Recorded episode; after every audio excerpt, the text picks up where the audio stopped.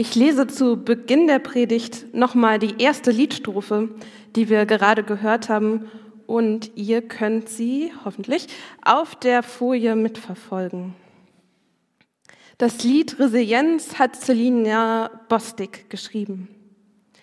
Ich bin ein Kaktus in der Wüste. Frag mich mal, wie lange ich ohne Wasser kann. Lang.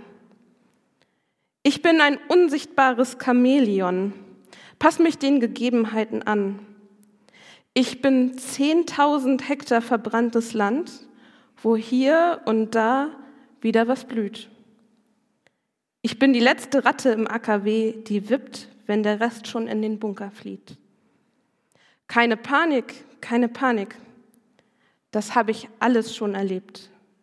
Ein Wunder, dass ich immer noch da bin, so oft wie meine Welt untergeht.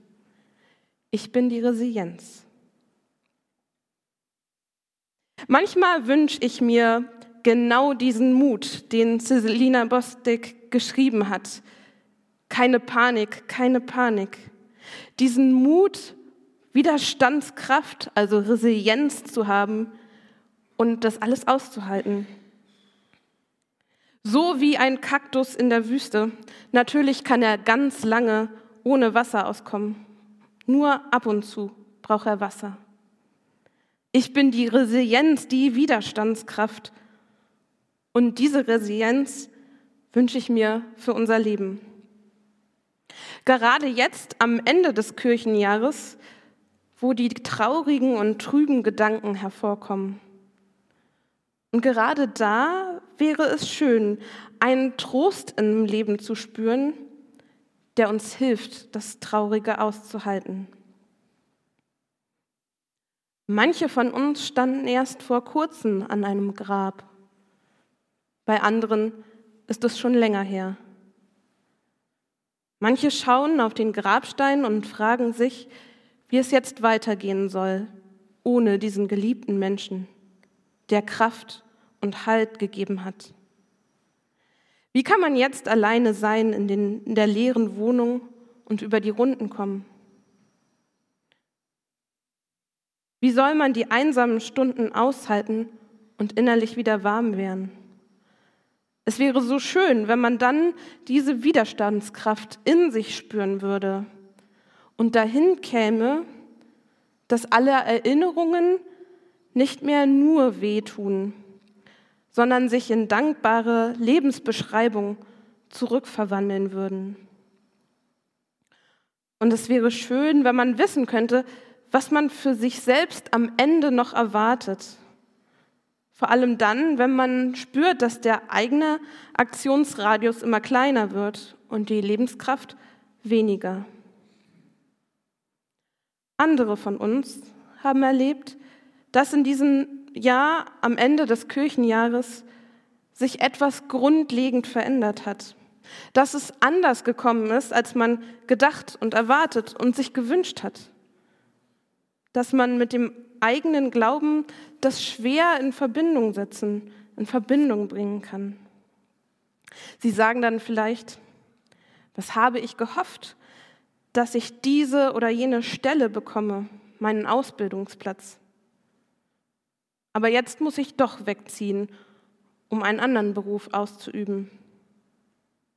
Oder was habe ich mir gewünscht, dass meine Liebe erwidert wird? Und nun stehen wir beide da und die Beziehung ist zerbrochen. Oder was habe ich gebetet? Doch die Diagnose ist schlimm ausgefallen. Manche andere schauen auch zurück auf dieses Kirchenjahr und schauen auf das Große und Ganze in unserer Welt. Auch das ist manchmal schwer, mit Gott und seiner Liebe zu uns in Verbindung zu bringen. Wie kann man das im Glauben an Gott aushalten, dass überall auf dieser Welt Krieg ausgebrochen ist, an so vielen Orten? Wie kann man das aushalten, dass wir auf die Natur und die Tiere schauen und merken, wie viel Zerstörung sichtbar wird? Der heutige Ewigkeitssonntag ist geprägt von der Suche danach, Halt in schwierigen Zeiten zu finden. Danach zu fragen, was uns Widerstandskraft, Resilienz geben kann. Wie sieht die Hoffnung in unserem christlichen Leben aus? Es ist Gottes großer Wunsch, dass wir an ihn glauben können, dass wir mit seiner Hilfe von ihm durchdrungen aushalten, durchhalten und sogar ein fröhliches Leben haben. Gott will uns Hoffnung und Zukunft geben, neue Lebensqualität. Ich lese jetzt aus dem zweiten Petrusbrief und auch der Petrusbrief ringt mit dieser Frage, nach einer Welt, die zerbrochen scheint, nach einer Welt, wo viel nicht im Guten ist und wie es jetzt nun mit dieser Welt weitergeht und welche Hoffnung Gott uns geben möchte. Ich lese aus dem zweiten Petrusbrief. Eines, freilich, dürft ihr nicht vergessen, liebe Freunde. Für den Herrn ist ein Tag wie tausend Jahre und tausend Jahre sind für ihn wie ein Tag. Es ist also keineswegs so, dass der Herr die Erfüllung seiner Zusage hinauszögert, wie einige denken. Was sie für ein Hinauszögern halten, ist in Wirklichkeit ein Ausdruck seiner Geduld mit uns. Denn er möchte nicht, dass irgendjemand verloren geht. Er möchte vielmehr, dass alle zu ihm umkehren. Trotzdem, der Tag des Herrn wird kommen und er kommt so unerwartet wie ein Dieb. An jenem Tag wird der Himmel mit gewaltigen Krachen vergehen. Die Gestirne werden im Feuer verglühen und über der Erde und alles, was auf ihr getan wurde, wird das Urteil gesprochen werden. Wenn das alles auf diese Weise vergeht, wie wichtig ist es da, dass ihr ein durch und durch geheiligtes Leben führt?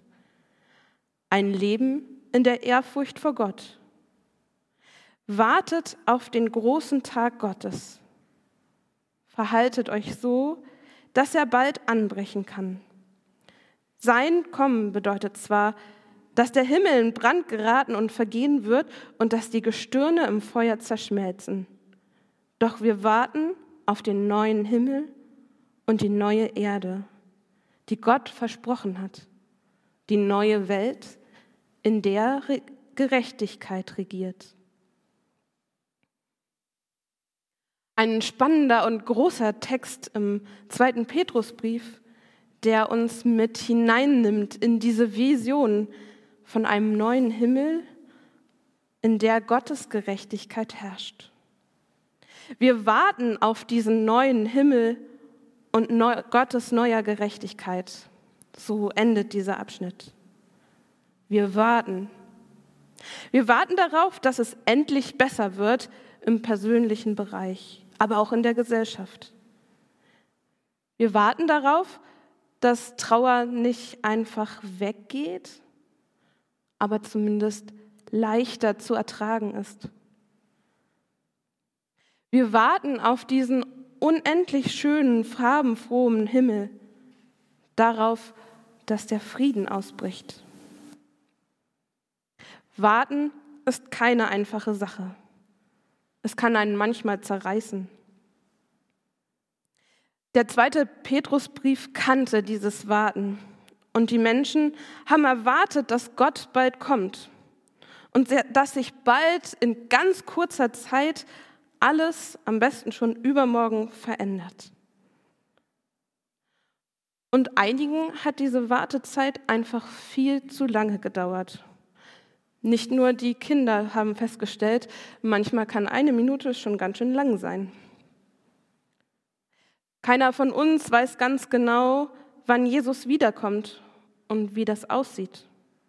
Aber wenn man immer wieder davon spricht, bald, bald, ganz bald, Kopf hoch, bald wird alles besser Morgen sieht die Welt schon ganz anders aus. Wirklich nicht mehr lang, dann kommt Jesus auch in dein Leben hinein. Und es wird aber nicht besser. Und die Wartezeit ist nicht zu Ende und es ist immer noch schwierig.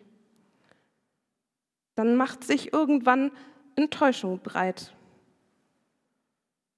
Dann nutzt sich diese Botschaft von bald kommt Jesus und bald geht es dir besser irgendwann ab. Wenn man immer wieder auf morgen vertröstet wird, dann fällt es irgendwann schwer, das zu glauben.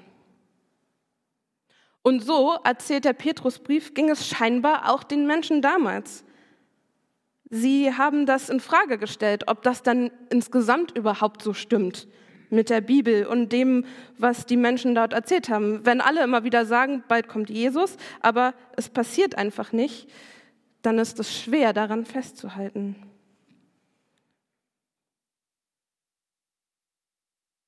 Und so hat dieser Petrusbrief diese menschliche Grunderfahrung mit aufgenommen, dass Warten anstrengend ist.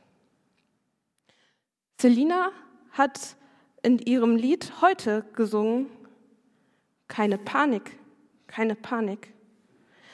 Das habe ich alles schon erlebt. Ein Wunder, dass ich immer noch da bin, so oft wie meine Welt untergeht. Ich bin die Resilienz. Ja, das habe ich alles schon gesehen oder das haben wir in der Kirchengeschichte schon gesehen oder in unserer persönlichen Geschichte, wo so viele, Miss so viele Schicksalsschläge manchmal auf uns treffen. Auch die Hoffnung mal zu verlieren, nicht mehr an Gott glauben zu können, das ist nichts Neues in unserer Welt. Obwohl wir so anders sind und so anders leben als die Menschen in der Antike, machen wir diese Erfahrung immer mal wieder von Zeit zu Zeit. Dass Menschen in der Wartezeit doch nicht an Gott festhalten können. Spannend finde ich, dass der Petrusbrief jetzt nicht versucht herauszukriegen oder herauszufinden, was denn gerade genau schief läuft oder warum das denn jetzt gerade so ist. Warum so viele schwierige Dinge auf uns zukommen. Stattdessen versucht er ein Bild zu malen von dem, wie es aussieht, aussehen könnte in der Zukunft. Er beschreibt, dass mit einem Krachen der Himmel untergeht. Dass also mit einem gewaltigen Zeichen das ganz deutlich macht, jetzt kommt Gott, dass das mal da sein wird. Und dann soll dieser ganz neue Himmel kommen. Für mich ist das ein Ausdruck von ganz großer Sehnsucht und Hoffnung. Es tut manchmal gut, sich so ein Bild vor Augen zu malen, wie Gottes Kommen denn sein könnte wie das konkret in meinem persönlichen Leben und in deinem persönlichen Leben aussieht. Es ist eine gigantische, universelle Vorstellung, die er da hat. Also es ist nicht nur so ein kleines bisschen was anderes, sondern es ist ein ganz neuer Himmel, den er dort beschreibt. Und gleichzeitig beschreibt der Petrusbrief das aber nicht so ganz detailliert und ganz genau. Das machen andere Briefe und andere Texte in der Bibel viel genauer. Da steht dann, wie dieser neue Himmel aussehen könnte und die neue Erde und wie fantasievoll und mit Edelsteinen besetzt das aussehen könnte. Der Petrusbrief lässt hier noch viel offen. Viel, wo wir uns vielleicht hineinträumen können. Wie sieht deine Vorstellung von Gottes Reich aus in unserem Leben? Was kann passieren mit unserer Welt? Also mal zu denken, was wäre das Positivste und Schönste, was morgen als nächstes passieren kann? Und dabei geht es jetzt nicht darum, irgend so ein Luftschloss zu errichten, was dann eh nicht kommt. sondern dieses Vertrauen wach zu halten, dass Gott kommt und dass trotzdem die Wartezeit manchmal ganz schön lang ist, wir diese Widerstandskraft haben, mit Gott zu rechnen und ihm zu begegnen. Und so erzählt der Petrusbrief auch davon, dass es gut ist, ja, sich darauf einzustellen und so ein bisschen schon mal jetzt zu üben, in Ehrfurcht vor Gott zu leben, ein geheiligtes Leben zu führen. Wir warten auf den großen Tag Gottes. Verhaltet euch so, dass er bald anbrechen kann.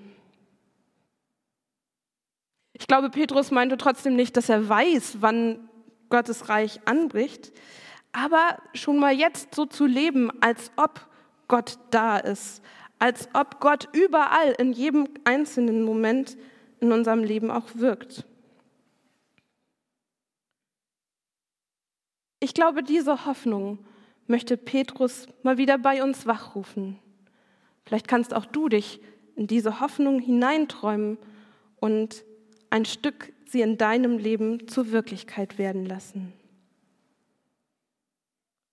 Gott schenke dir dieses Vertrauen, die Wartezeit mit Resilienz und Widerstandskraft zu überstehen. Amen.